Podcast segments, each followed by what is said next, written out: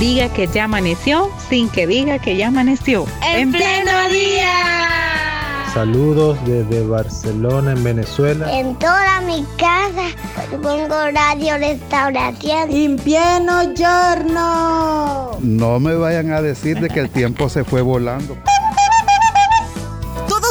parte de En Pleno Día. De lunes a viernes. De 6 a 8 de la mañana. En Radio Restauración. 100.5 FM. Y en Facebook. Arroba En Pleno Día.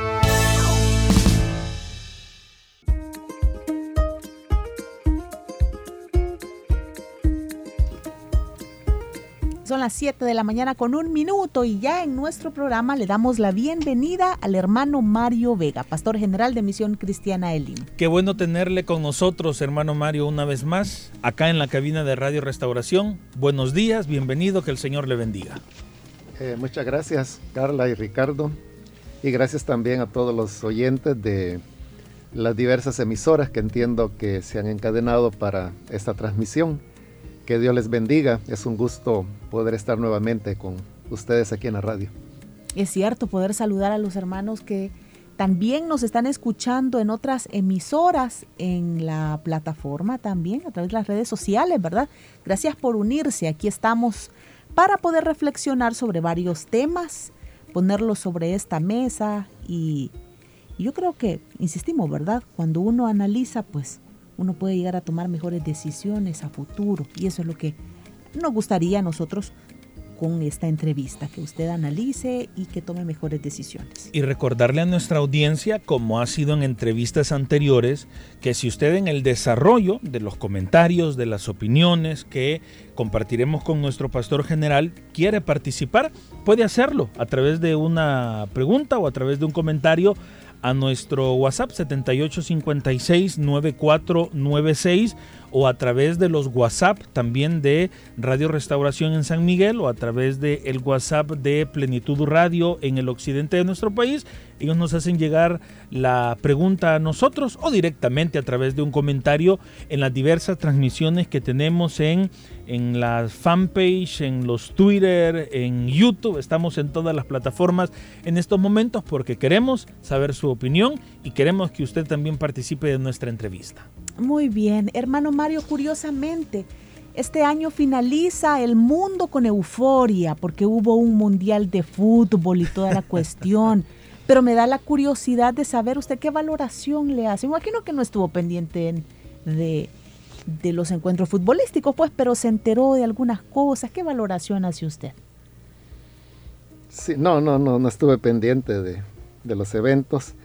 Eh, bueno, lo que yo leí en diversos periódicos fueron señalamientos que personas hacían de no poner atención a violaciones graves de derechos humanos que se dieron en el proceso pues, de preparación del mundial, sobre todo en los miles de personas que trabajaron en la construcción de los estadios, y luego pues las condiciones propias de, de lo que ocurre en países como Qatar, donde están muy restringidas las libertades individuales.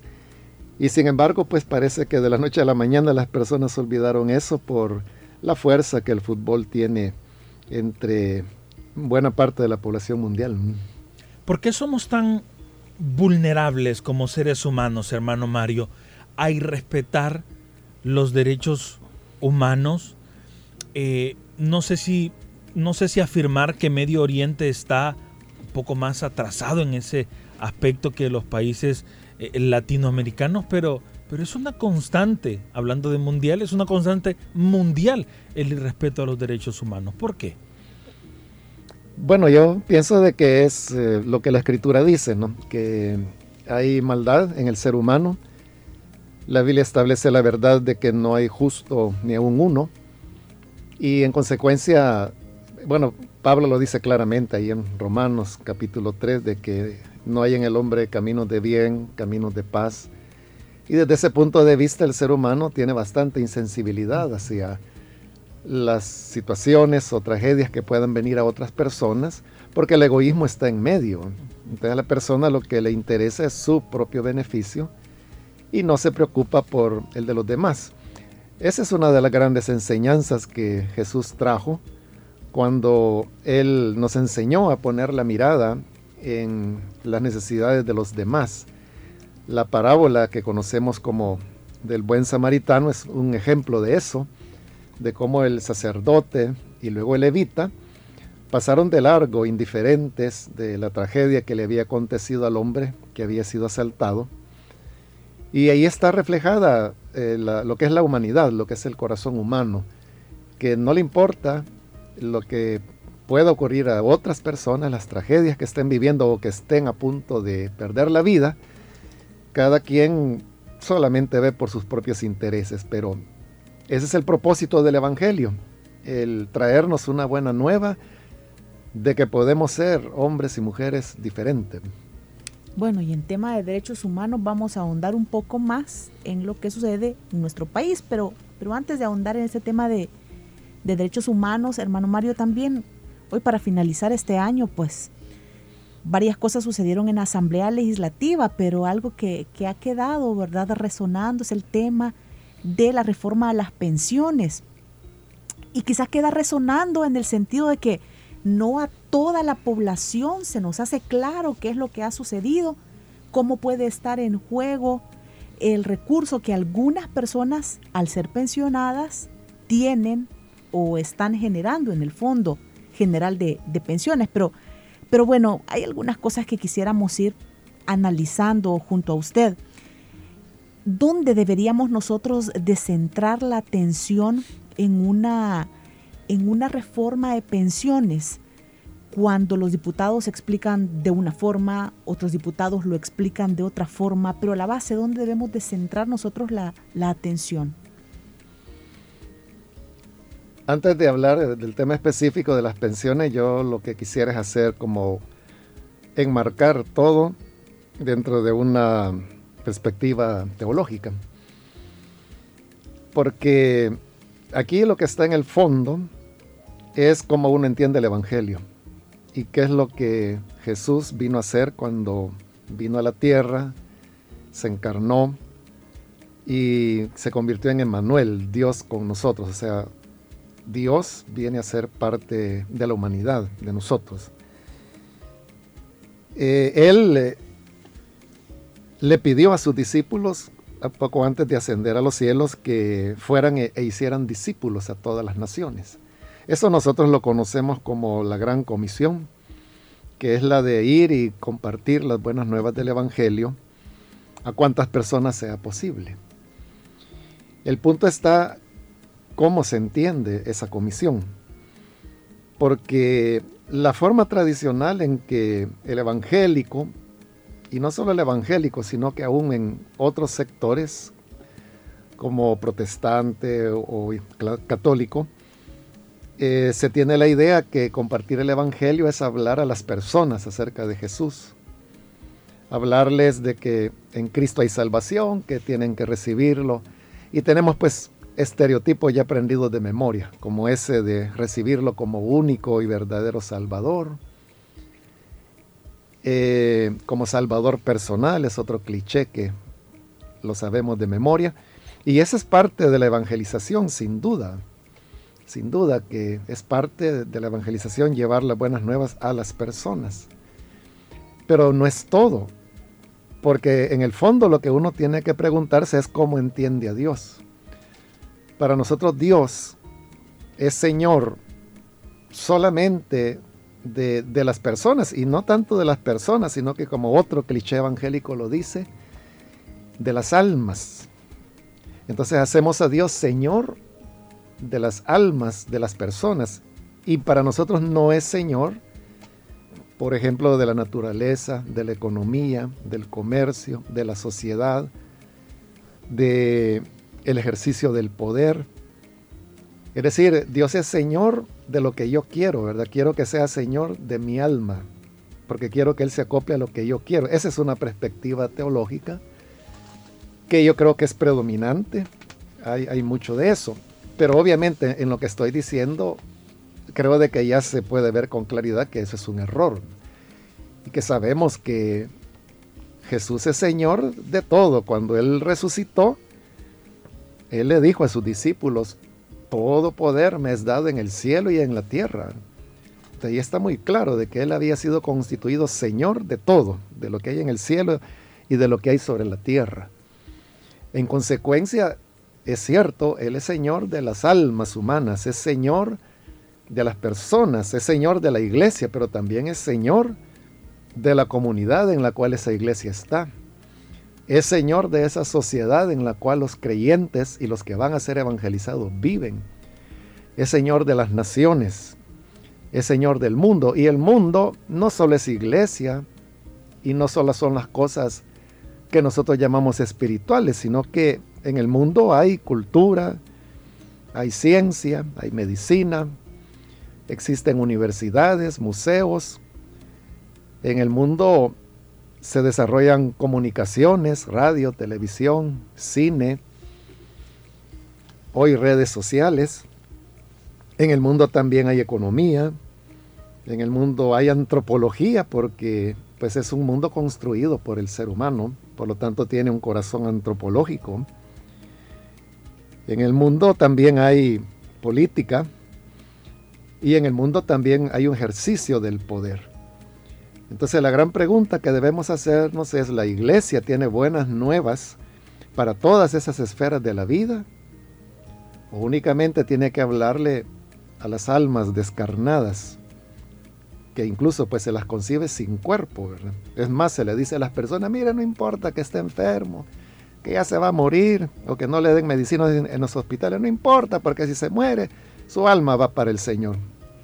Y ese es el gran consuelo, ¿verdad? Olvidando de que la palabra de Dios dice que nuestros cuerpos no son nuestros, sino que fueron comprados por precio, con la sangre preciosa del Hijo de Dios, que son templo del Espíritu Santo, y por lo tanto no pueden ser vistos de una manera tan despectiva. Eso viene del paganismo griego, que, que concebía al cuerpo como la prisión en la cual el alma del hombre estaba atada. Pero esa es una idea totalmente pagana que no tiene nada que ver con las escrituras ni con la cultura hebrea, que luego pues es la base del cristianismo, en donde el ser humano es un ser integral, que es cierto, tiene una parte inmaterial, pero también tiene cuerpo, tiene relaciones de comunidad, de familia, de sociedad, entonces las buenas nuevas del Evangelio son para las personas, pero también hay buenas nuevas para la creación, hay buenas nuevas para el comercio, hay buenas nuevas para la academia, hay buenas nuevas para los medios de comunicación y hay buenas nuevas para los políticos. Hay buenas nuevas en las maneras como se ejerce el poder. Jesús lo dijo bien claro a sus discípulos. En el mundo les dijo, los reyes de la tierra se hacen señores de las naciones y, las manipulan con el poder. Pero dijo, entre ustedes, es decir, entre los creyentes, y ahí está la buena nueva. No será así, sino que la buena nueva es de que cuando servimos a los demás, entonces es cuando estamos haciendo verdaderamente la voluntad de Dios. Él mismo se puso de ejemplo y dijo, yo no vine para ser servido, sino que para servir. Entonces, mientras los reyes de la de las naciones ejercen el poder abusando de los ciudadanos, Jesús dijo a sus discípulos, entre ustedes será lo inverso, el que sirva, ese será el mayor, el más grande. Entonces, esas son buenas nuevas que hay que comunicar al mundo y a quienes hay que compartirlas. A los que están en el poder, obviamente. Entonces, ¿cuál es la razón por la cual la iglesia debe pronunciarse en temas que competen no solo a las almas de las personas, sino que a los niños, a las niñas, a las mujeres, a las familias, a las personas en general y sobre todo los más vulnerables que son por quienes Jesús vino. O sea, hay algo que tenga que decir la iglesia para los migrantes, para los desempleados, para los enfermos. O en este caso estamos hablando en el tema que proponía Carla de, de las personas jubiladas, ¿verdad? O que podrían jubilarse y que no tienen acceso a una jubilación. Estamos hablando de ancianos que no tienen una forma de subsistir a causa pues de su avanzada edad. Sabemos pues que en nuestro país lastimosamente todavía no hay una cultura de empleo para personas de la tercera edad, como en otros países que se les da prioridad, incluso está normado legalmente de que las empresas tienen que tener determinado porcentaje de personas de la tercera edad, incluso pueden ser jubilados, pero hay obligación legal de contratarlos. Entonces hay una priorización de la juventud, lo cual no es malo, pero el problema es de que los ancianos quedan sin esperanza. ahí es donde eh, un sistema de, pensiones funcionaría. Y es, la que tendría que venir al rescate, sobre todo recordando que el primer mandamiento con promesa, dice la Biblia, que es el de honrar a los padres y a la madre. Entonces esto habla de una responsabilidad de las generaciones jóvenes de sostener a la generación anterior. Ese es como el principio cristiano sobre el cual se basaría un sistema de pensiones. Entonces, después de, esta, eh, de este enmarque teológico, como dije, ya yendo a la pregunta que se me hacía, creo que debe enfocarse desde ese punto de vista, desde, desde o hasta dónde el sistema de pensiones que existe en el país responde a ese principio de seguridad para los ancianos y para las ancianas. Yo creo que el problema comienza en el tema de la cobertura. Porque, o sea, ¿por qué razón se da lo que Carla acaba de mencionar, verdad? De que hay personas que entienden, otros que no entienden, que hay mucha confusión. Pero ¿por qué? Porque realmente a la mayor parte de la población no le importa. Y por eso es de que algunos han dicho, bueno, con lo que han hecho, esta tendría que ser hora cuando la gente debería estar en las calles protestando, ¿verdad? Pero no lo ha hecho. ¿Pero por qué razón? Porque, eh, bueno, estos son datos duros, ¿verdad? De las mismas AFP. El 80% de la población salvadoreña no tiene ni va a tener cobertura de pensión. Por lo tanto, de cada 100 salvadoreños a 80 no les importa. No les importa qué hagan con, las pensiones, si hay o no hay pensión, si hay o no hay reformas, o en qué consisten las reformas, no les importa porque a ellos ni les viene ni les va. O sea, podría ser que sea la reforma perfecta, pero ¿y a ellos en qué les beneficia si no, nunca van a tener una pensión? Y en este tema de la discriminación, porque se trata de una discriminación, quien lleva la peor parte es la mujer. Porque de ese 20% de personas que son las que tienen cobertura de pensiones en nuestro país, es solamente el 8% son mujeres. Es decir, de cada 100 mujeres salvadoreñas, 92 no tienen ni van a tener nunca una pensión que les ayude en su vejez solamente son 8 de cada 100 mujeres salvadoreñas que tendrán acceso a una pensión. Entonces el problema fundamental comienza desde ahí. Eh, la cobertura, que es eh, insuficiente, no alcanza, y eso obviamente va en contra de, las enseñanzas de la Biblia, va en contra del cristianismo, va en contra de los mismos creyentes que, que tienen que afrontar ya en su vejez situaciones de, cómo, o sea, si no tienen un hijo que sea responsable o si no tienen una manera en que alguien les ayude, esas personas las van a pasar muy mal, prácticamente van a tener que vivir de la caridad pública. Y eso no es tener una vejez honrosa o digna. Entonces, una reforma integral de pensiones debería comenzar por el tema de la cobertura. Y esto se enmarca, hermano Mario, dentro de un plan gubernamental o plan de Estado en materia económica o considera que es una decisión que se ha eh, tomado por algún tipo de coyuntura? El tema de pensiones debería ser un tema de Estado. Es decir, que debe ir más allá de un gobierno y más allá de los partidos políticos. Debería ser un acuerdo entre partidos políticos que sin importar quién sea el que esté gobernando, se vayan dando pasos para una auténtica reforma integral de pensiones. Porque no es un problema fácil, al igual pues que en otros países del mundo, en El Salvador, eh, la población progresivamente se va envejeciendo. Bueno, El Salvador tiene la ventaja de que un porcentaje bastante alto de su población es, es joven, pero las estadísticas indican de que, como en todos los países, cada vez irá aumentando el número de adultos mayores. Y eso es por razones no malas, sino que al contrario, positivas, como el hecho de que la medicina va avanzando, cada vez las personas tienen más conocimiento de lo que es una alimentación saludable, cosas que hace 40 años atrás pues no se sabían. Entonces todos esos elementos van permitiendo que las personas vivan más. También pues el hecho de que hoy la familia moderna, los jóvenes que hoy se casan, o no tienen hijos o tienen uno, a lo mejor dos. Entonces todos estos elementos hacen que el panorama demográfico vaya cambiando. Entonces es un problema difícil de resolver que no puede ser resuelto en un mes, ni en cinco años, ni en diez, ni en quince, y probablemente ni en veinte, ¿verdad? Pero si no se comienza a andar para lograr ir conformando un, panorama, como decir, bueno, esta es la meta de país y hacia esto le vamos a apostar. Entonces, cuando eso se hace, ahí es cuando las cosas se van a hacer bien. Lastimosamente en nuestro país el tema de pensiones siempre se ha usado electoralmente, siempre, ayer y hoy.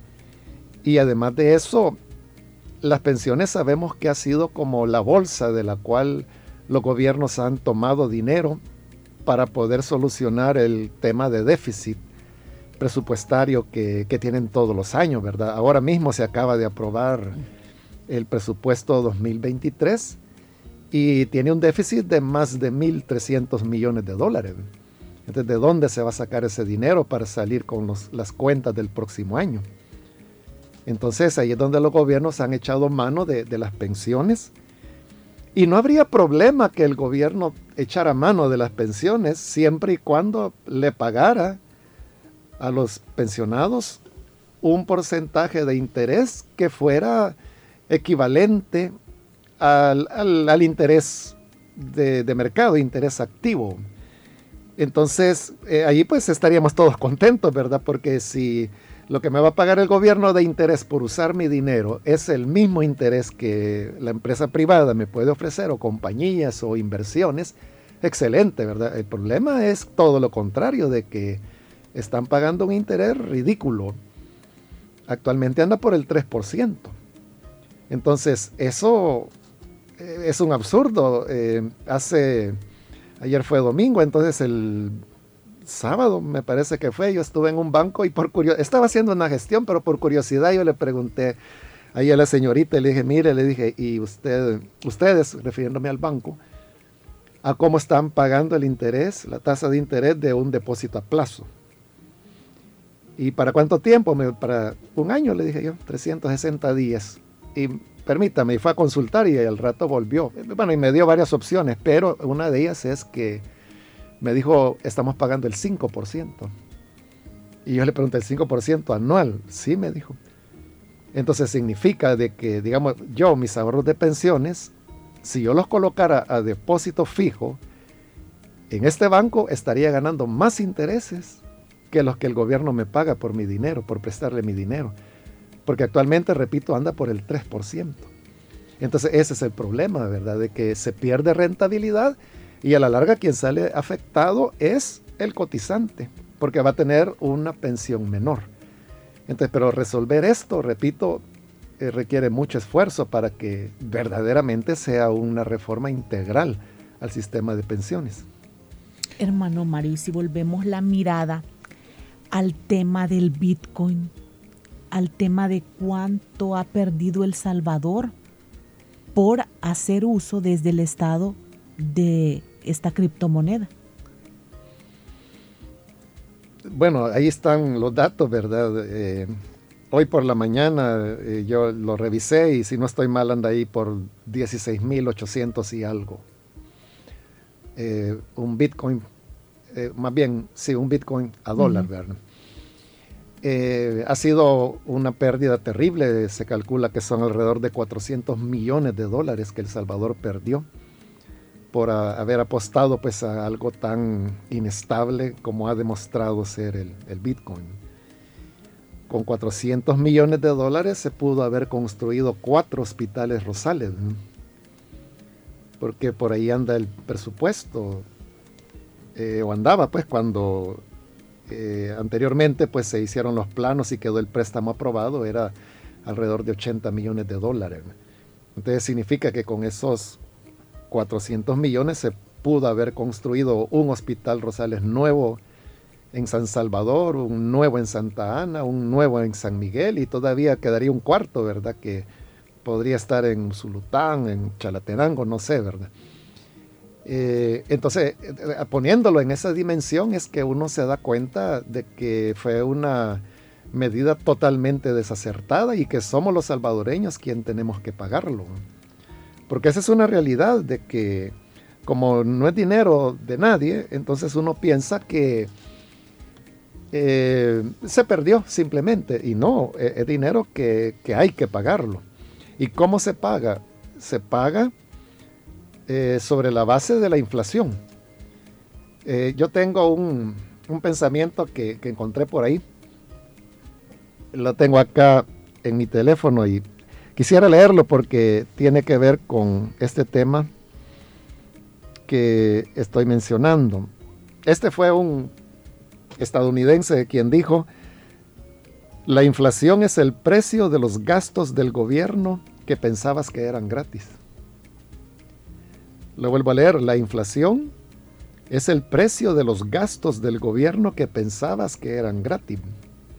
Entonces todo aquello que nosotros creemos que el gobierno nos regala, o estos dineros que desaparecen, entonces uno piensa de que, es gratis, que me lo están regalando. No, entonces, este dicho dice, te lo van a cobrar en inflación. Y, e inflación es lo, que tenemos hoy. Tenemos la más alta inflación desde 1992. Estamos hablando de que ya más de, o sea, la más alta inflación de los últimos 25 años. Entonces, este es el precio que hay que pagar y en la medida que se sigan tomando decisiones desacertadas, los niveles de inflación van a seguir subiendo y uno lo ve cuando compra aceite, cuando compra tomates, cuando tiene que ir a comprar huevos, en la subida de las tarifas eléctricas, en las tarifas de las subidas de agua. Entonces, eh, todo esto es lo que, en donde todos los salvadoreños tenemos que tomar, y por eso es importante que la ciudadanía esté enterada qué se está haciendo con su dinero, en qué se está empleando, quién lo está manejando, qué se compró o sea, esa es la importancia de lo que se llama información pública, porque somos nosotros los que vamos a tener que pagarlo por las siguientes décadas. Cuando, cuando uno analiza estos temas y, revisa el discurso oficial sobre la caída del Bitcoin, por ejemplo, nos llaman a, tener confianza que pues, los precios van a volver a la normalidad y que las ganancias en algún momento van a, van a venir a la cartera del Estado. Cuando revisamos también eh, cuál es el discurso oficial con respecto al tema de las pensiones, nos llaman también a, tener confianza que esto va a durar en el tiempo, que sí se va a dar un aumento del 30% en, en, los pensionados, en, el monto que reciben mes a mes. Eh, y nos, bueno, al menos esa es la lectura que yo hago, que nos llaman a tener mucha confianza en que la economía del país va en despegue, que pronto va a tener un, despunte y que las cosas van a ir para mejor. Ese, no sé si ese es el mismo mensaje que usted recibe, pastor, cuando lee el discurso gubernamental y qué tanta confianza entonces debemos tener que las cosas van a despegar y que vamos por ese buen camino. Eh, bueno, realmente me, llama la atención y me parece interesante la manera como lo está planeando, eh, planteando. Eh, sí, yo creo de que las personas, la ciudadanía ha colocado una confianza, una fe ciega en lo que los hombres le dicen. Cosa pues que desde el punto de vista cristiano sabemos que está mal, porque la Biblia es bien clara cuando nos dice que no debemos confiar en ningún ser humano precisamente por la naturaleza corrompida e inclinada al mal que el ser humano tiene. Frases contundentes como la de los profetas cuando dicen que, que no confiemos ni de la que duerme a tu lado, dice. Entonces, pero sin embargo se nos pide creer, ¿verdad? Y creer a ojos cerrados. Correcto. Y por eso es que, digamos, el actual presidente, él prometió que iba a eliminar la partida secreta. Y lo que hizo fue hacer secretas todas las partidas. De manera que hoy no hay manera de saber, o sea, porque todo está reservado y normalmente por siete años. O sea, nadie puede saber en qué se usa el dinero, qué se está haciendo con él. O sea, son muy poquitas ventanitas que todavía quedan abiertas por donde uno puede saber. Y, esas ventanitas son del mismo gobierno, ellos son los que sueltan alguna información. Y cuando uno ve esa información, uno se da cuenta de que realmente la forma en que están empleando el dinero es calamitosa. Pero se le pide a la gente que crean y la gente cree, ¿verdad? Y, y sobre qué base? Sobre la base de la fe. Y eso es muy peligroso porque ahí es donde viene el tema de la idolatría. Y es cuando colocamos una fe ciega en, seres humanos que la Biblia dice que no debemos confiar en ellos, que no son hombres justos, no hay justo ni aun uno. Cuando hablan, dice la Biblia, en sus lenguas hay veneno de serpientes sepultura abierta es su boca, es lo que dice Romanos. Entonces, si esa es la condición del ser humano, eh, no es posible. O sea, el mismo dicho, la misma sabiduría popular tiene el refrán que dice que en arca abierta hasta el justo peca. Pero el problema es que el hombre no es justo. El hombre, dice la Biblia, que, que no es justo, que Dios buscó, dice, en la tierra para ver si había un justo y no encontró ninguno.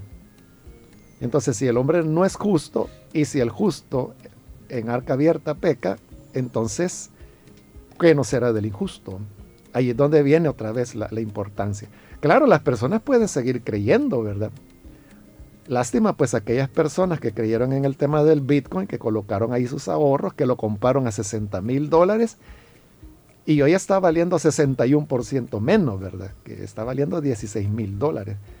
Algunos podrán todavía pensar de que eh, el Bitcoin se va a recuperar, pero todo, todo está indicando lo contrario. Ahí tenemos a esta gran empresa, la FTX, cuyo fundador y director hoy está bajo arresto, precisamente por estafa, o tenemos el, la Binance, que es otra de las grandes empresas mundiales, ya declarada en bancarrota. Y hace como dos, dos, o tres días salió la noticia de que en Europa ningún país va a estar ya minando bitcoins porque ya no es rentable. Entonces, eh, todo lo que es el continente europeo, ya todo lo que era minería de bitcoin ya se desechó, ya no se está utilizando. Entonces, todo está indicando lo inverso, que a lo que vamos, pues es a, a la explosión de la burbuja, lo cual los grandes economistas lo habían venido diciendo desde hace años. Eh, la gente no puso atención porque eh, a la gente no le gusta escuchar a, economistas, a sociólogos, a eh, personas intelectuales. No, por alguna razón no le gusta, pero bueno, ahí está ahora las consecuencias de no haber escuchado. Ahora, si hay gente que quiere seguir creyendo, ni modo, ¿verdad? Es su derecho y si esa es su decisión, que sigan creyendo, pero llegará un momento cuando se va a chocar con la pared de la realidad. Bueno, hermano Mario, a mí me llamaba la atención cuando comenzó la entrevista que usted hizo la explicación teológica, ¿verdad? Y ojalá que nuestros oyentes puedan escuchar o leer el editorial para nosotros en la presente semana, que como les decíamos, se llama El Rey convoca ayuno y oración, un artículo que hoy sale en el diario de hoy escrito por el hermano Mario. ¿Y por qué me llamaba la atención? Y uno lo que al principio dijo el hermano Mario, con este artículo editorial. Porque mientras nosotros estamos y seguimos debatiendo el tema de que si estos temas nos deben de interesar como cristianos evangélicos o no, mientras nosotros estamos con esta discusión, lo que hace el poder es aprovechar nuestra fe para, para inducir nuestra mente hacia determinada situación. Vaya, en este artículo del rey convocado y uno y oración, es la historia del rey Acab con su esposa, el capricho de querer quitarle una propiedad a Nabot. O sea, ellos llevaban una mala intención en el fondo, pero mostraron una buena intención convocando al pueblo a ayuno y oración, o sea, empezando a jugar con elementos de la fe. Entonces, me llama la atención, hermano, que mientras nosotros estamos pensando en que si estos temas los debemos de tratar o no, pueda ser que ya haya alguien que está tomando estos elementos de la fe para llevarnos hacia su intención, como la historia de, del rey Acab y Jezabel lo muestra en esta porción de la Biblia. ¿Qué tan listos podemos estar nosotros a ceder o a caer en convocatorias que mueven elementos de la fe para terminar creyendo en lo que se nos dice? Sí, este artículo al que usted hace referencia es el segundo de una serie que comenzó la semana anterior, el domingo antepasado, que trata sobre Acab y la viña que quiso, bueno, y que finalmente le arrebató a Nabot, ¿verdad? Eso está en el libro primero de Reyes, capítulo 21. Y es una serie porque todavía faltan tal vez dos o tres artículos más pero quería comentarle de que este tipo de, artículos que hablan de situaciones bíblicas, en este caso pues de Primero de Reyes 21, para mí es lo más fácil de escribir porque es simplemente tomar lo que la Biblia dice e ir haciendo algunas explicaciones, algunos comentarios que permite al lector contextualizar qué es lo que está ocurriendo. Pero si uno lo lee es la Biblia, es la historia de la Biblia que está ahí en la palabra de Dios. Desde ese punto de vista, eh, cualquier creyente que conozca la Biblia o, que por lo menos haya leído Primero de Reyes, capítulo 21, sabrá que lo que se está haciendo es una exposición de una historia que la Biblia presenta. Y hay, hay, veces que hay personas que dicen, ¿verdad? En, en, comentarios, sobre todo en redes, dicen, o sea, ¿por qué está hablando de política? O sea, yo estoy hablando de la Biblia. O a veces dicen, bueno, ¿y por qué está atacando al gobierno, verdad? Entonces, ¿dónde está el ataque al gobierno? Simplemente yo estoy presentando una historia de la Biblia y estoy dando explicaciones que ayudan a entenderla. Eh, jamás en mis artículos yo he mencionado al gobierno, el nombre de ningún funcionario ni del presidente. ¿Por qué las personas relacionan esas historias de la Biblia con el gobierno? Es una pregunta importante que yo tendría mucho interés en que me la respondieran, que me dijeran por qué piensan, por qué lo relacionan con el actual gobierno en particular, ¿verdad? Pero bien, entonces se trata de eso, ¿verdad? De, presentar eh, lo que la, palabra de Dios dice. Y exactamente como Carla dice, ahí se ve cómo eh, la, corrupción hace un uso de la religión, de, de los aspectos espirituales para manipular las conciencias de las personas. Entonces, eso es lo que ocurrió, eso es lo que hizo acá es lo que hizo Jezabel, es lo que ocurrió ahí en Primero de Reyes capítulo 21.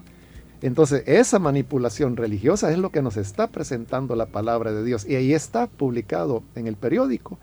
Y si no, léalo en la Biblia, Primero de Reyes capítulo 21. Y luego sobre esa base, usted reflexione. Si usted quiere relacionarlo con el gobierno actual, es cosa suya, ¿verdad? Y como le digo, ahí me explica por qué lo relaciona. Yo tendré interés en escuchar por qué lo relaciona.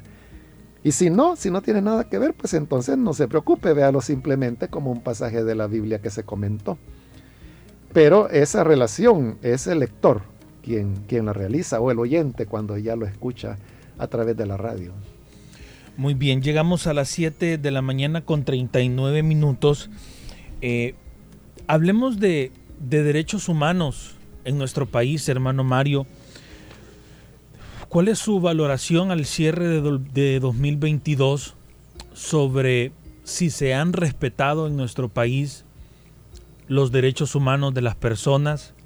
¿Quiénes son los principales violadores de derechos humanos y por qué no se están entendiendo las alertas que no solo se dan por organizaciones de nuestro país, sino también por entidades internacionales que nos advierten que vamos a transitar un camino, que ya estamos transitando un camino por donde han pasado otros países, otras dictaduras o otros gobiernos y que el final no es nada agradable. El derecho humano fundamental es la vida, el derecho a la vida, ese es el más importante y la base de todos los demás derechos humanos. Y desde ese punto de vista yo creo que ha habido un avance importante en, el país, desde el punto de vista de que los asesinatos violentos se han reducido marcadamente en nuestro país, o sea, de eso no hay ninguna duda. No es como la propaganda lo dice, de que no sé cuántos días de ser homicidio, ¿verdad? O sea, eso es falso. Pero sí es un hecho de que se ha reducido muchísimo. Lastimosamente, eh, primero pues era la negativa de decir de que no habían homicidios o que tal día hubo cero homicidios cuando la misma policía, medicina legal y la fiscalía que formaba lo que se llamaba la mesa tripartita. Era tripartita porque tenía tres componentes, que era fiscalía, policía y medicina legal, que son, eran las entidades en nuestro país que llevan registro de las muertes violentas. Entonces, aunque la mesa tripartita estaba dando otra información, la propaganda seguía diciendo otro día más con cero homicidios y a veces habían cuatro, ocho, diez homicidios. Entonces lo que hicieron fue desarticular esa mesa lo cual fue una verdadera pena porque llegarla a constituir fue algo que costó años de mucho trabajo. Pero finalmente se constituyó y ya teníamos eh, más de 10 años de venir con datos bastante confiables, porque eran tres instituciones las que eh, concordaban y avalaban y decían esta es la información. Pero esa mesa hoy ya no existe, es decir, hoy ya no hay quien informe oficialmente cuántas muertes se dan. ¿Cómo se entera uno de las muertes? Uno se entera por las noticias de los periódicos, los pocos periódicos o noticieros independientes que quedan en nuestro país. Siguen informando de, asesinatos. La semana anterior hubo cuatro asesinatos, por ejemplo, en un solo día. ¿Y cómo se supo? A través de, de la prensa. Y el otro medio es lo que uno escucha, ¿verdad? Porque uno oye a las personas que dicen, mire, mataron a fulano en tal lugar, ¿verdad? uno sabe de que eso ocurrió, pero en los periódicos no sale nada y, la, como ya no hay datos oficiales, eso no queda registrado. Bien, pero haciendo todas estas salvedades, es un hecho de que eh, hoy hay menos asesinatos y eso es excelente. Aquí hay dos grandes preguntas que, uno puede hacerse. La primera pregunta es, eh, hasta cuándo va a durar esta situación. Porque claro, es, eh, es una, una defensa, digamos, del derecho de la vida que se ha logrado sobre la base de la, de la, fuerza, de la represión, ¿verdad? O sea, metiendo a prisión a, miles de personas. Eh, así es como se ha logrado. Pero las raíces que provocan la violencia continúan intactas. Entonces, mientras las raíces eh, eso es de como que si en un país hubiera una peste de, dengue, digamos. Entonces lo que hacen es tomar a todos los que están contagiados de dengue y sacarlos del país, ¿verdad? Y ya con eso yo lo resolví. Pero el zancudo transmisor sigue estando ahí. Es decir, van a haber nuevos contagios. Y lo mismo es con, con la violencia. Esto yo lo he explicado desde hace ya más de 15 años, creo. Vengo hablando del tema, ¿verdad? Y he explicado muchas veces de cómo la violencia es una epidemia entonces uno puede sacar a los eh, contagiados, digamos, por la violencia, que serían los que hoy están presos, pero las condiciones que provocan la epidemia siguen estando ahí. Entonces, por eso es una pregunta, ¿verdad? Eh, ¿Cuándo? ¿Cuánto va a durar esto? ¿Cuánto va a durar? Eh, porque los factores que provocan la violencia siguen estando allí y además no se está haciendo nada no se está haciendo nada por resolver las raíces que provocan la violencia. Esa es una consideración. La segunda consideración tiene que ver a costa de qué. A costa de qué se ha logrado.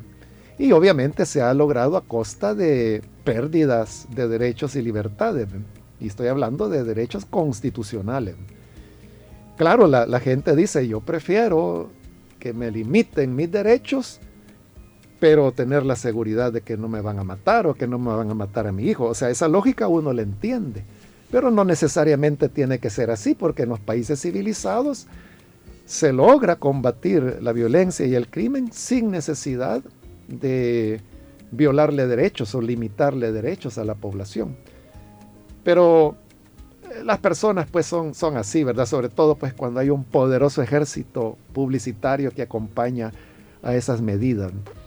Y luego viene el, otro elemento, ¿verdad? Que es el tema, que es lo que siempre hemos señalado, de las capturas arbitrarias, donde hay personas totalmente inocentes.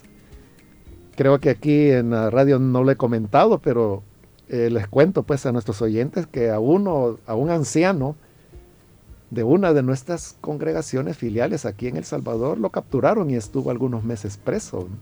Entonces estamos hablando de eso, ¿verdad? O sea, de un hombre que no tiene antecedentes, no, nunca tuvo ninguna relación con actividad directiva, es un creyente, es un anciano de una de nuestras filiales y fue detenido eh, por algunos meses. Gracias a Dios, pues ya él está de nuevo en libertad.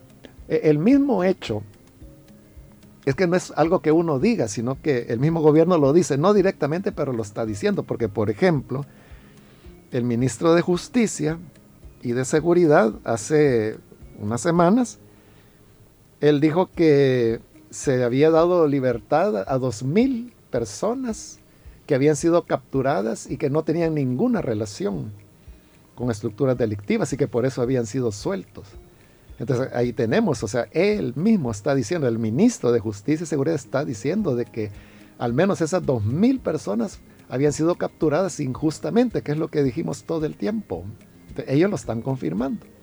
Y la otra confirmación vino hace como una semana cuando la nueva procuradora de derechos humanos dijo en, en una reunión que había, pero lo dijo delante de la prensa, que le habían notificado que hay 14 policías y custodios de penales detenidos por, porque a causa de ellos habían muerto algunos privados de libertad que es lo otro que habíamos estado señalando, ¿verdad? El hecho de los tratos crueles, de la tortura, de lo cual pues el Comité Internacional contra la Tortura de las Naciones Unidas ya le puso un aviso y le ha dado un plazo al Salvador para que resuelva el tema de la tortura en sus prisiones.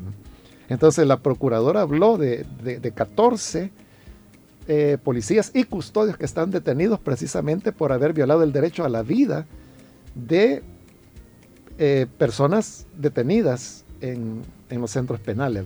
Entonces ahí tenemos, ¿verdad? O sea, no, lo está diciendo un crítico, no lo está diciendo eh, un opositor, o sea, lo están diciendo ellos, o sea, son funcionarios de gobierno. Entonces, eso confirma de que todo lo que hemos venido señalando todos estos meses es cierto, hay capturas ilegales y hay eh, personas que injustamente están muriendo por negligencia o por actos violentos o de tortura dentro de los, dentro de los centros penales, basándonos en lo que los mismos miembros del gabinete de gobierno y de seguridad, porque los dos, tanto el ministro de Justicia como la procuradora, pertenecen al gabinete de seguridad. Entonces son dos miembros del ministro de, perdón, del, del gabinete de seguridad que están confirmando lo que hemos venido señalando desde hace rato ya.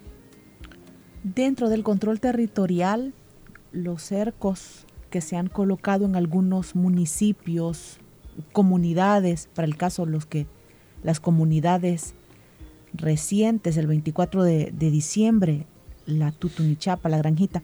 Bueno, pero dentro de estos cercos militares, los vecinos dicen, ah, estamos muy bien, hay seguridad, podemos salir, ¿Qué es lo que no estamos entendiendo? Porque la directora para las Américas de Human Rights Watch advirtió a principios de diciembre que esta estrategia no es sostenible y que a la larga solo va a generar un rebrote de violencia, pero entonces quienes se sienten seguros y aplauden estos cercos militares, ¿qué es lo que no están viendo?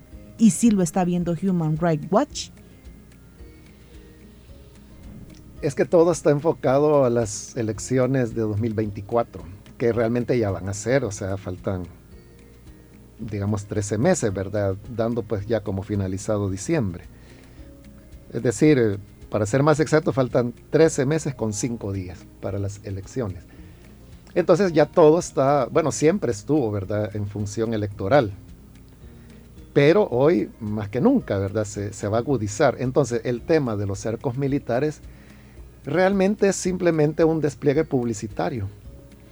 Porque fue un gran despliegue de fuerza, de tanquetas y de todo, pues los videos que les gusta hacer y todas esas cosas, realmente para un resultado mínimo. Eh, o sea, un resultado que se pudo haber tenido con una pareja de policías, ¿verdad? Pero claro, eso no es tan notorio como colocar 10.000 soldados, dicen ellos, que saber si será cierto. Entonces, eh, igual pues que en el tema de la tutunichapa o la granjita, o sea, eh, todo mundo, hasta el presidente es el que lo está diciendo, ¿verdad? Que todo mundo sabe de que ahí es donde se vende droga al menudeo pero son los vendedores menudos, los, que venden al, al, por menor, como se dice popularmente. Pero entonces la gran pregunta es, ¿y, los grandes traficadores entonces a dónde están o qué se está haciendo en contra de ellos? Lo cual es un gran misterio en El Salvador, ¿verdad? Porque desde hace décadas se sabe que El Salvador es un puente, un canal de paso donde va la droga hacia los Estados Unidos, pero en El Salvador nunca se ha sabido de un capo o, del nombre de alguien que, digamos, es el que está moviendo kilos y kilos, toneladas a veces de droga, ¿verdad? Nunca se ha sabido ni se sabe todavía. Entonces, está bien, ¿verdad? Es un golpe para los vendedores al menudeo, pero falta todavía por, por las cabezas, ¿verdad? Entonces, si, si realmente se, se estuviera haciendo un combate al tema de las drogas, entonces los enfoques serían otros, pero no se trata pues de, del impacto publicitario y esto es algo así que, nos va a llevar. Ahora, ¿cuánto tiempo va a durar esto? Yo creo que es lo que nadie puede decir. Tal vez pues hay algún eh, científico social que pudiera decirnos en tantos años, ¿verdad? Podrá ver, va a explotar esta bomba de tiempo sobre la cual estamos sentadas, pero que, que va a explotar, va a explotar, no lo sabemos cuándo. Pero todo el interés es de que sea después de 2024, es decir, después de las elecciones. Toda la apuesta es para después del 2024, como el tema anterior de las pensiones, que, sabemos que es insostenible, eso no se puede sostener. Yo escuchando a economistas, he oído, los más optimistas dicen esto va a aguantar unos cinco años. Y otros he oído que dicen va a aguantar tres años. En todo caso, estamos hablando después del 2024. Entonces como que la, idea es guardar las apariencias por estos 13 meses que faltan y ya después pues vendrá el diluvio. ¿Y qué opina hermano Mario de la reelección presidencial tomando en cuenta pues el anuncio que se hizo el 15 de septiembre, tomando en cuenta las declaraciones de la mayoría, por no decir todo, de los magistrados del Tribunal Supremo Electoral que lo ven viable, o al menos esa es la lectura que hacen de la constitución y de las leyes de nuestro país. Es decir, todo indica, por lo que hemos visto, que se dará la reelección presidencial y todo indica también que el apoyo de la población salvadoreña como último factor decisivo para que la reelección se dé está también a favor del actual presidente. Es decir, ya casi tenemos el escenario listo y asegurado de lo que va a ocurrir en 2024. La reelección es inconstitucional, sin duda alguna. Y todos los malabares que han hecho tratando de justificarlo eh, demuestra que es inconstitucional porque han tenido que llegar a inventar para poder justificar. Pero bien, el hecho es de que contra todo uso de razón ha sido justificado bueno, el presidente ya dijo, ¿verdad?, que va a correr por la reelección. Y yo creo de que al hacerlo él ganaría. O sea, yo eso pienso, ¿verdad? Que en 2024, si él cumple lo que ha dicho de que se va a reelegir, va a ganar. Yo creo que así es. Pero al mismo tiempo yo me pongo a pensar, por ejemplo, en lo que estábamos diciendo anteriormente, de que es una bomba que se está trasladando para después de 2024.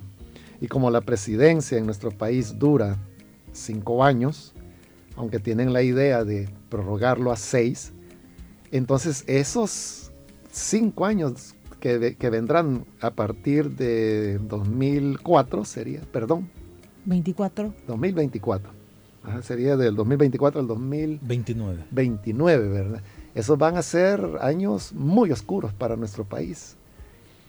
Entonces yo no estoy seguro todavía, no estoy seguro de que el presidente quiera reelegirse sabiendo de que esa bomba de tiempo la está trasladando para el siguiente periodo, ya sea que sea de él o de otro, ¿verdad?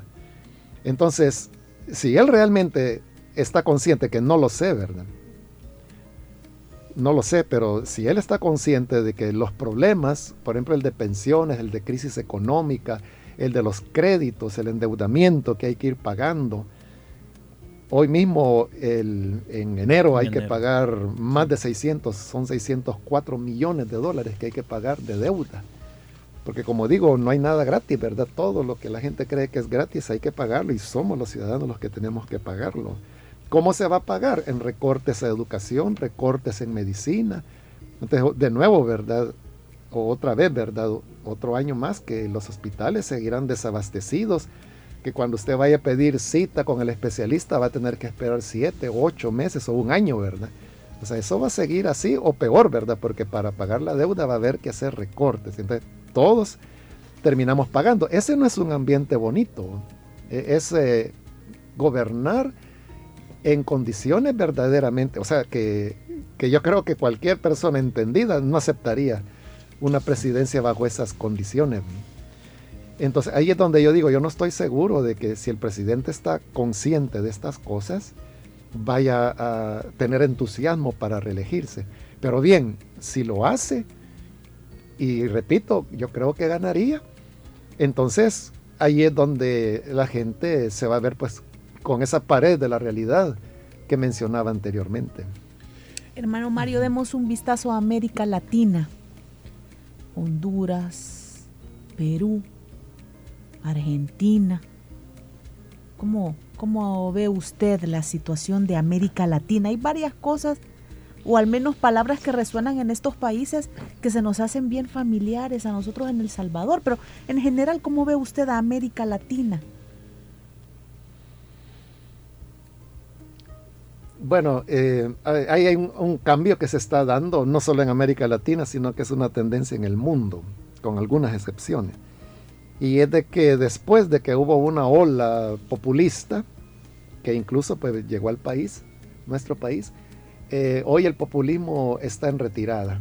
Entonces los que fueron gobernantes o fueron propuestas populistas en otros países están siendo desechadas como el caso de Bolsonaro en Brasil, el caso de Trump en los Estados Unidos, que está pues en serios problemas, su popularidad ha decaído y además está en problemas legales eh, muy críticos que, está enfrentando. Eh, lo mismo ocurrió en Ecuador, por ejemplo, donde la, propuesta, eh, perdón, estoy hablando de Colombia, la propuesta populista fue derrotada y quedó una persona de izquierda, pero no es la izquierda tipo Venezuela o, Cuba, sino que es una izquierda igual pues que en Chile, la de eh, Gabriel Boric, que son personas de izquierda, pero que al mismo tiempo tienen una visión diferente, de, una izquierda más abierta, diría yo, menos dogmática, eh, más consciente de los problemas y retos que tiene que enfrentar. Y sabemos pues que en Brasil, de nuevo, a partir hoy ya de enero, eh, ya en seis días, eh, Lula pues vuelve a ser presidente, Pero como también varios lo han dicho, este Lula no es el Lula de hace unos años atrás, sino que ya es un hombre que ya tuvo una presidencia, que estuvo detenido, ha envejecido, y en, las mismas personas que hasta ahora solo ha nombrado 16 miembros de su gabinete, se ve de que su propuesta ya no es aquella propuesta dura de, de izquierda, como lo fue cuando fundaron el Foro de Sao Paulo, sino que es ya una izquierda más equilibrada, más balanceada, diría yo. Entonces, eso es lo que está ocurriendo en, Latinoamérica. Eh, en el caso de México, pues ahí vienen elecciones, vamos a ver qué, qué es lo que ocurre. Y eso llena de esperanza, porque entonces uno piensa y dice, entonces significa que el populismo eh, va en retroceso y eso es favorable para nuestro país, aunque el populismo es algo que va y viene desde que terminó la Segunda Guerra Mundial. El populismo ha ido y venido, es como una marea que sube y que baja y que sube y que baja. Entonces, actualmente en Latinoamérica la marea populista es hacia la baja y, y eso es bueno porque nos va a dar en nuestro país un respiro.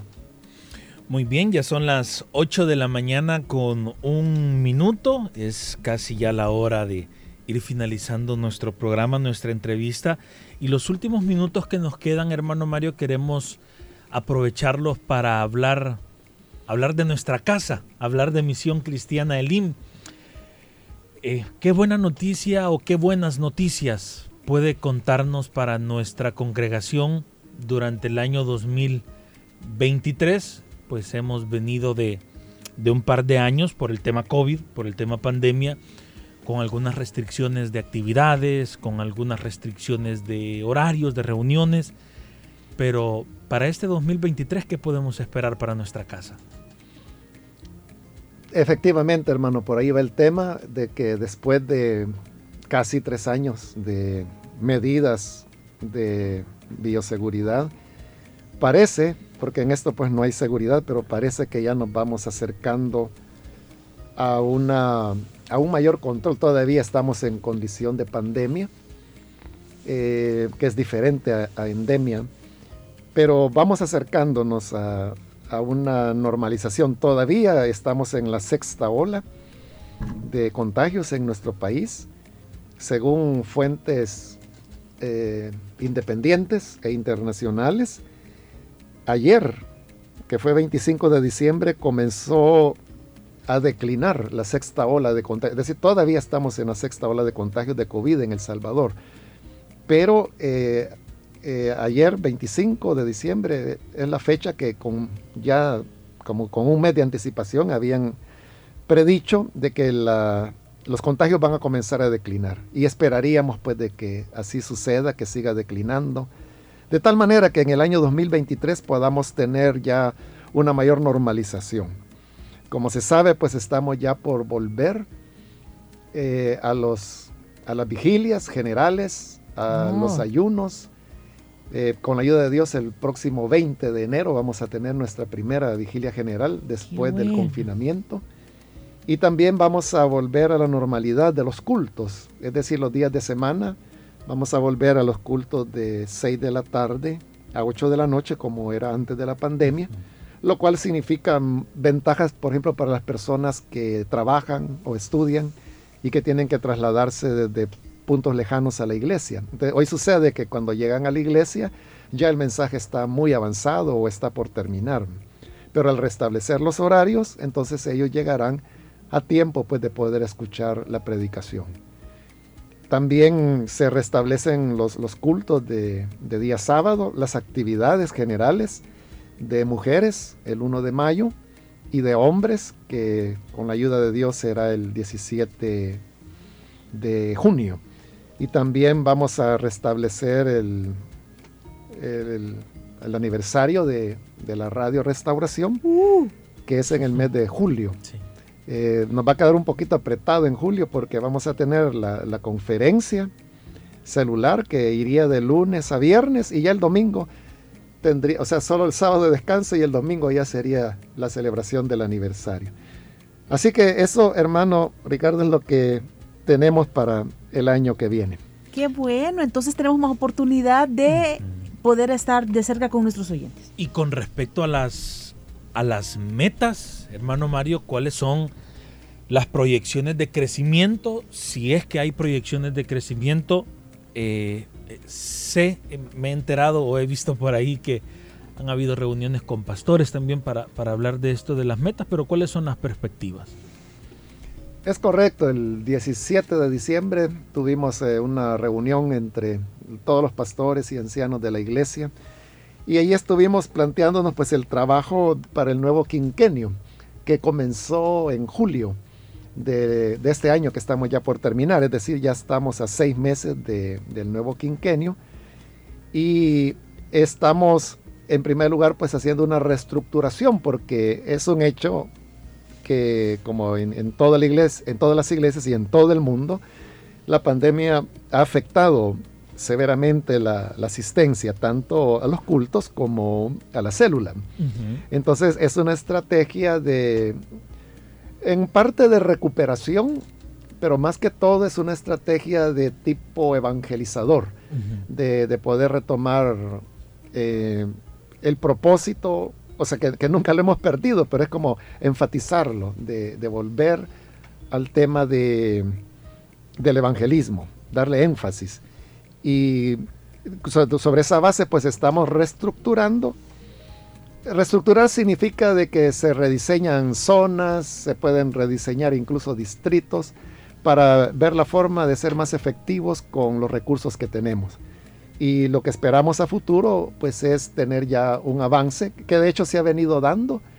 Eh, los datos no son malos en estos primeros seis meses de, julio a diciembre, aunque no ha terminado.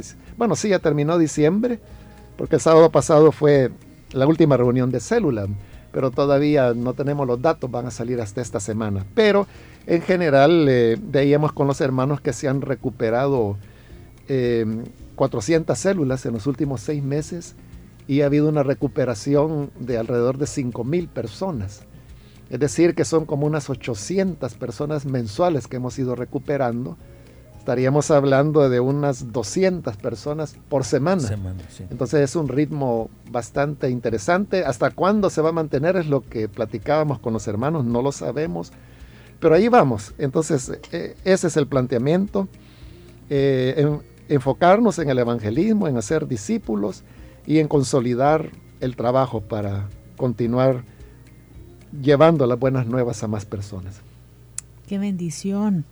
Y a, título personal, ¿cómo ve usted el 2023, hermano Mario, en el trabajo dentro de la iglesia? Hay retos y algunos pues eh, preocupan, como por ejemplo el tema de que viene la televisión digital y por ley tenemos que, que hacer la transición, pasar pues del sistema analógico que tenemos al sistema digital. Eso, para que nuestros oyentes lo comprendan, significa prácticamente hacer todo nuevo. Es decir, tenemos que tener nuevos puntos de transmisión de televisión, nuevos transmisores, nuevos enlaces, nuevas eh, antenas, todo, todo cambia. Nos hemos adelantado desde hace ya algunos años porque sabíamos que esto de la televisión digital viene. Entonces ya tenemos, por ejemplo, equipo de cámaras, de producción, o sea, todo lo que se hace aquí en la corporación, todo está ya digitalizado. Entonces, pero nos falta la parte de transmisión, que es lo más caro, ¿verdad? Entonces, es como tener que montar otra vez todo el sistema eh, de transmisión de televisión, solo que hoy pues tendrá que ser digital. Y eso representa un costo muy grande eh, que, tenemos que asumir. Pero ese es, ese es el reto, ¿verdad? Que si no lo hacemos, simplemente perdemos la, frecuencia nacional que tenemos. Entonces es algo que, que, sí o sí, ¿verdad? Se tiene que hacer. Entonces, ¿cómo vamos a hacerlo? Es lo que no sabemos, pero seguimos creyendo en que, como en el pasado, Dios siempre nos sorprende y habrá pues una puerta que Él abrirá para que podamos salir adelante con este, este paso de la televisión digital y entonces poder agradecer al Señor siempre por su bondad. Estamos hablando de, miles de dólares o de millones. Sí, hermano, en este momento no tengo, eh, bueno, podemos hacer el cálculo porque eh, si ese costo se dividiera en 12 meses, en, 12 mensualidades, eh, son algo así como 40 mil euros. Porque este, los equipos digitales, bueno, los de calidad, ¿verdad? Los fabrican en Europa. Entonces 40 mil euros vienen siendo, no sé, como unos 48 mil dólares. Entonces, esos 48 mil por 12, ¿verdad? Entonces, eh, es más de medio millón de dólares. ¿Y el sueño del pueblo, hermano Mario, para 2023? El sueño del pueblo está basado en el trabajo celular. Y como hemos tenido una afectación en el trabajo celular, pues también eh, se ha reducido muchísimo la recaudación que se tenía en El Salvador Metro Metro. Ah, bueno, usted está, perdón, me está hablando del sueño del pueblo, el sueño Del pueblo, sí. Es el de construcción. Bueno, en este momento estamos en, en, una, en un momento importante porque nuestro permiso de construcción eh, estamos solicitando la renovación. Lo que estamos haciendo es entregando a OPAMS la parte que ya se construyó. Entonces, una vez ellos lo den por recibido, entonces nuestro permiso de construcción será prorrogado.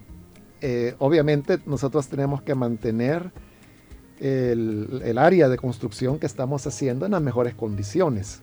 Es decir, tenemos que mantenerlo vivo, limpio, cuidado, porque ahí invertimos ya varios millones y hay pues una parte importante. En realidad es más del 25% de todo el proyecto que ya está ejecutado, que ya se hizo. Obviamente fue detenido, como lo he explicado muchas veces, cuando la pandemia vino y estamos a la espera de, de poder retomar el proyecto. Pero tenemos el tema de la televisión digital, es decir, no es tan fácil, ¿verdad? O sea, estamos ante una iglesia limitada económicamente por el tema de la pandemia y la reducción de la asistencia. Y a eso hay que anteponer el tema de la digitalización de la televisión y a eso todavía el tema de la construcción, que es el sueño del pueblo. Así que esas son las dificultades, ¿verdad? Que, que no es tan fácil, no es solo de soplar y hacer botellas, como se dice, ¿verdad? Sino que eh, hay bastantes temas que tenemos que resolver. Pero lo veo muy seguro, hermano Mario, cuando habla de estos temas. Lo veo seguro al decir que, pues, esos casi medio millón de dólares, pues, van a, van a salir, van a estar ahí. Y lo veo muy seguro también al decir que, bueno, los permisos de construcción eh, van a estar por el otro año y que quizás no al ritmo deseado, pero el sueño del pueblo continúa. Sí, es que así es, hermano. Y es porque en el pasado ya hemos tenido situaciones iguales, ¿verdad? Eh, yo recuerdo que teníamos semanas, quizás una o dos semanas de haber comprado las, las 14 manzanas que fueron las que se compraron inicialmente, en donde hoy se está construyendo. Y eso supuso pues que la iglesia contrajera un crédito grande que ya estamos por salir, creo que hoy en 2023 terminamos de pagarlo. Entonces, eh, y como digo, a la semana o dos semanas viene la propuesta de, que nos vendían el canal 27, ¿verdad? Entonces cuando a mí me lo dijeron, yo inmediatamente lo rechacé y dije, no, o sea, eso es una locura, ¿verdad? Si apenas la iglesia acaba de comprar estas 14 manzanas, ¿cómo va a poder comprar un canal de televisión? Pero luego me empezaron a, razonar y a decir, pero o sea, este precio que nos están dando, o sea, nunca más va a haber esta oportunidad. Y efectivamente era un precio aproximadamente 10 veces menor de lo que una frecuencia de televisión podía costar en ese tiempo. Entonces eso fue lo que me llamó la, la, atención y luego no solamente a eso se añade un tercer elemento que fue la compra de la 100.5, es decir, una frecuencia nacional de radio, que es la que ahora tenemos como todos los oyentes saben. Entonces, eh, se triplicó, diríamos, la responsabilidad, pero Dios fue fiel. Salimos adelante. Entonces, hoy de que también se nos triplican las obligaciones, seguimos creyendo que Dios era fiel y así como lo hizo en 2008, puede hacerlo en 2023 también. Amén. Amén. Bueno, hermano Mario, ya para ir cerrando, quisiéramos que dejara un mensaje a nuestros oyentes de ánimo, de esperanza para el 2023. Tal vez las personas están viviendo circunstancias muy difíciles que les nublan la mirada, ¿verdad? Hacia, hacia un futuro mejor, pero, pero con base a la palabra de Dios, ¿qué podemos esperar para el 2023? Sí, no todo es malas noticias, hay eh, también buenas noticias que, de hechos que se dieron durante 2022. Eh, hay muchas, ¿verdad? Pero yo quisiera mencionar dos, ¿verdad? O tal vez tres, porque creo que es importante y, voy a comenzar por esa tercera que eh, tiene que ver con que especies animales que estaban ya en la línea de la extinción, en 2022 se lograron recuperar. Por ejemplo, los rinocerontes de Mozambique, después de que ya solo quedaba una treintena, hoy hay más de 600 ejemplares. Entonces eh, ya fueron rescatados. También se logró rescatar eh, el tigre, que era otra especie que estaba en extinción. Eh, esa es una buena noticia. Otra buena noticia es de que los científicos han logrado la fusión nuclear. La fusión nuclear para producir energía. Fusión es diferente a fisión, porque lo que ha habido hasta ahora, desde la Segunda Guerra Mundial, ha sido la fisión nuclear. Entonces las generadoras eh, nucleares, como se le llama, de energía, todas han sido sobre la base de la fisión. Pero hoy lo que viene es la fusión. ¿Cuál es la diferencia entre fisión y fusión? Eh, bueno, es una cuestión física que quizás ya no me dará el tiempo de explicarlo, pero lo resumo así, la fisión crea problemas de radioactividad y quedan restos, que ese es un gran problema que tiene la humanidad. ¿Qué hace con la basura radiactiva que sale precisamente de los reactores nucleares de, de electricidad, verdad? Entonces algunas están sepultadas en, en, cuevas, en minas abandonadas de sal a miles de metros de profundidad. En cambio, la fusión no produce esa basura radioactiva y es energía limpia, es lo que hace el Sol. El Sol lo que tiene es un proceso de fusión. Entonces esto significa que para la humanidad se abre una oportunidad de energía limpia y es infinita, no termina porque utiliza materia. Entonces mientras haya materia en el universo, eh, el ser humano tendrá energía ilimitada y esto significa de que ya no habrá necesidad de los combustibles fósiles que son los que están generando el problema del cambio climático. Claro, eh, estoy hablando de que eh, apenas en 2022 y hace como un mes o mes y medio fue el descubrimiento, la técnica para poder producir la fusión. Eh, falta todavía algunos años para que eso continúe desarrollándose y llegue el momento cuando ya el ser humano pueda tener energía limpia, sin contaminantes y que además nos va a salvar de lo que es el cambio climático. Y la otra buena noticia es eh, que finalmente se ha descubierto una cura para la leucemia. Es el caso de una niña que, inglesa que diagnosticada y ya en una fase mortal de, la leucemia, pero está totalmente sana ahora, o sea, se, la, la, regresaron, la, le eliminaron totalmente la, leucemia gracias pues a técnicas nuevas de medicina genética, y utilización de células madre a través de la cual pues esta niña ha sido curada. Entonces eso tiene una gran ventaja pues para todas las personas que sufren algún tipo de cáncer. Obviamente es un primer caso, eh, falta mucho que investigar e ir aplicando los demás tipos de cáncer, pero aparentemente pues ha llegado el momento cuando la humanidad finalmente podrá vencer al cáncer. Esas son buenas noticias. Ahora, a, nivel nuestro, eh, pues nosotros tenemos una gran ventaja y es que Dios está de nuestro lado, Él es nuestro Salvador y lo que debemos hacer pues es seguir cultivando el amor, respetándonos los unos a los otros, acogiéndonos, ayudando a los necesitados y en la medida que seamos humanos, y que aprendamos a vivir en comunidad, a no burlarnos o despreciar el sufrimiento de los demás, en esa medida iremos teniendo un mejor ambiente para nosotros, para nuestras familias, para nuestros hijos. Que Dios nos ayude para que así pueda ser en este año 2023 que se acerca. Amén. Hermano Mario Vega, pastor general de Misión Cristiana Elim, ha estado presente con nosotros para analizar temas del mundo, de América Latina, de nuestro país y también de nuestra, de nuestra misión cristiana Elim. Muchísimas gracias, hermano, por haber compartido con nosotros estos minutos y por haber compartido con nuestra audiencia. Gracias. Gracias, gracias y un saludo a todos nuestros oyentes. Gracias por el tiempo que nos brindaron.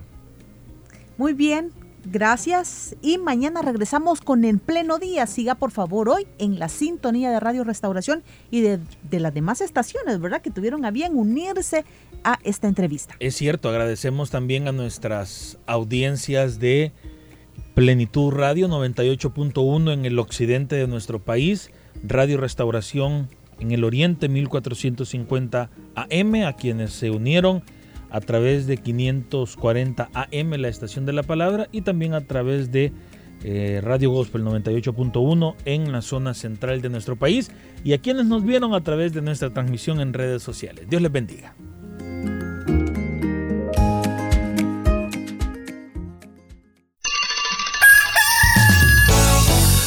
Diga que ya amaneció sin que diga que ya amaneció. En, pleno día.